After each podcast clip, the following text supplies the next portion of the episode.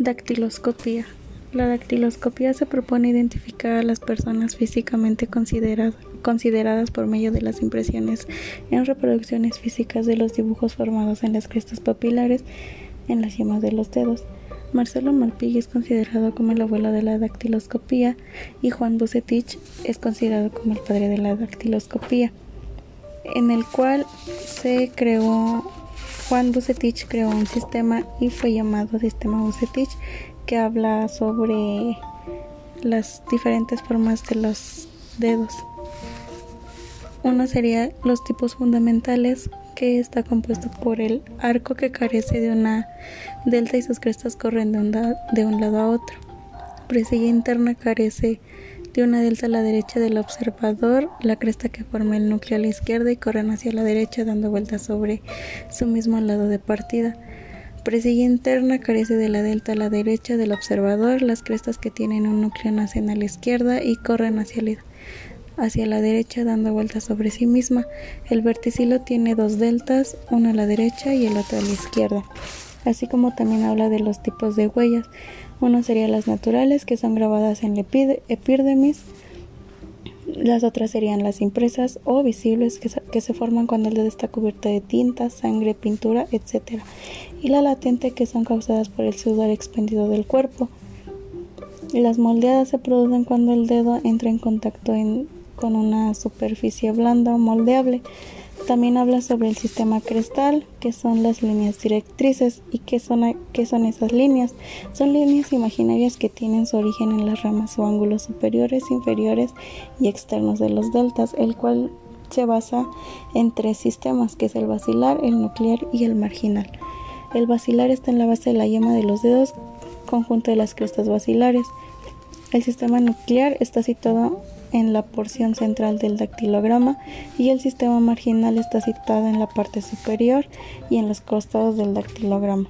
Así como también habla de las figuras délticas que está conformado por dos que son blancos hundidos y negros o salientes, el cual esos dos hace a un total de 16 diferentes de figuras délticas, el cual en los blancos o hundidos salen 8, que es el, es el abierto total, abierto superior, abierto interno, abierto externo, cerrado total, cerrado superior, cerrado interno y cerrado externo.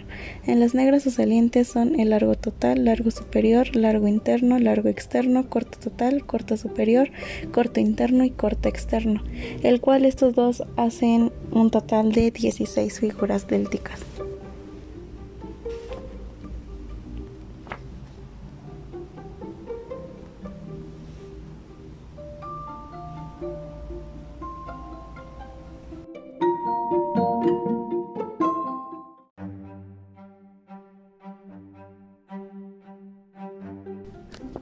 Medios de prueba en el proceso penal. En el actual Código Federal de Procedimientos Penales reconoce que pueden ser ofrecidos como medios de prueba la confesión, la inspección, la reconstrucción, peritos, testigos, confrontación, careos, documentos y todo aquello que ofrezca como tal, siempre que pueda ser contundente y no vaya contra el derecho a juicio del juez o del tribunal. A continuación se dará algunos conceptos de los medios de prueba. Como número uno tenemos la confesión, considerada durante años como la reina de las pruebas. Formalmente apareció complementada en el mencionado Código Adjetivo en el año 1908. Empero no ser efectuada aclaración alguna respecto de lo que debería entenderse por la confesión. El mencionado, ordenamiento señalaba al respecto de la confesión que haría la prueba plena simple y cuando se cumplieran los siguientes requisitos. Que esté plenamente comprobada la existencia del delito, que sea hecha por persona mayor de 14 años, con pleno conocimiento y sin coacción ni violencia, que sea hecha ante juez o tribunal de la causa o ante el funcionario de policía judicial, que obre en auxilio de la justicia federal y que no haya pruebas que a juicio del juez la hagan inverosímil. La definición legal de la confesión en donde es factible sacar los siguientes elementos. A. Es una declaración voluntaria. B. Rendida por una persona mayor de 18 años en el pleno uso de facultades mentales. D. Ante el Ministerio Público, juez o tribunal. E. Sobre hechos propios. F. Que, los hechos sobre lo que verse sean constitutivos en cualquier delictivo materia de la impugnación. G. Con las formalidades señaladas en el artículo 20 de la Constitución. H. Admisible en cualquier estado del procedimiento.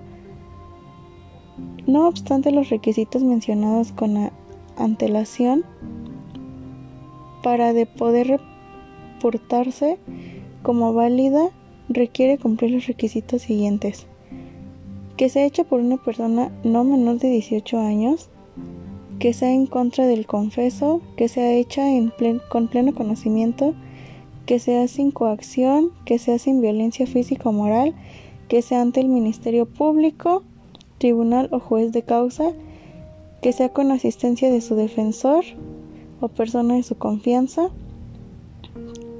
que el inculpado se encuentre debidamente informado del proceso que sea de hecho propio y por último que no existan datos ante el juez o tribunal que haga inverosímil. Como segundo tenemos a los testigos.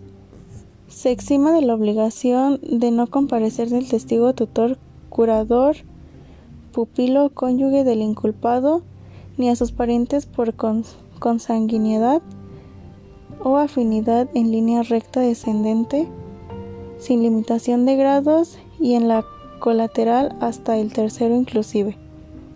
Sin embargo, en caso de declarar por voluntad propia, que se les reciba la declaración correspondiente semejante fórmula continua vigente a la fecha de, a la fecha pero de una manera más amplia que toda vez que incluye de igual manera a los parientes por consanguinidad o afinidad en línea recta ascendente o descendente hasta el cuarto grado. Como tercer medio de prueba tenemos la inspección.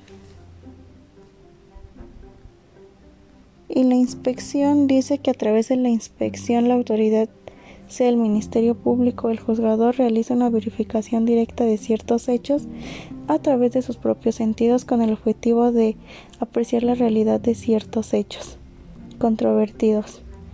Como cuarto tenemos la reconstrucción que aun cuando no se encuentra en un solo apartado constituye un medio de prueba adicional, consintiendo como su nombre le indica en la reconstrucción de los hechos del lugar donde se cometió el delito, cuando dichas circunstancias tengan relevancia, en caso contrario podrá ser en cualquier lugar. Al solicitarse dicha reconstrucción debe especificarse con claridad cuáles son los hechos y circunstancias a establecer, si existen varias versiones distintas acerca de la forma en que ocurrieron los hechos, se practicarán, si fuesen contundentes, el esclarecimiento de los mismos, las reconstrucciones relativas a cada una de ellas. Como siguiente tenemos la reconstrucción, que al momento en el que se recibe la declaración de una persona, sea a nivel de confesión o bien de testimonio, y una persona se refiera a otra, deberá ser de manera clara y precisa mencionado si se le fue si se le fuere posible nombre, apellido, habitación y demás circunstancias que puedan servir para identificarse. Como siguiente tenemos el careo. El careo procesal deriva del establecimiento del Código Penal Federal de Procedimientos Penales, las cuales deberán practicarse cuando existan contradicciones en las declaraciones de dos personas, pudiendo repetirse cuando el tribunal lo estime oportuno o cuando surjan nuevos puntos de contradicción. Y por último, como otra explicación tenemos la documental, que es posible aportar en el proceso penal cualquier tipo de documento que aporten las partes cumpliendo los requisitos que sea idóneo para demostrar algo en materia de documentos. Es factible hablar de documentos públicos y documentos privados. La idea es que tengamos de ellos será de la que se derive de las prescripciones del Código Penal de Procedimientos Penales.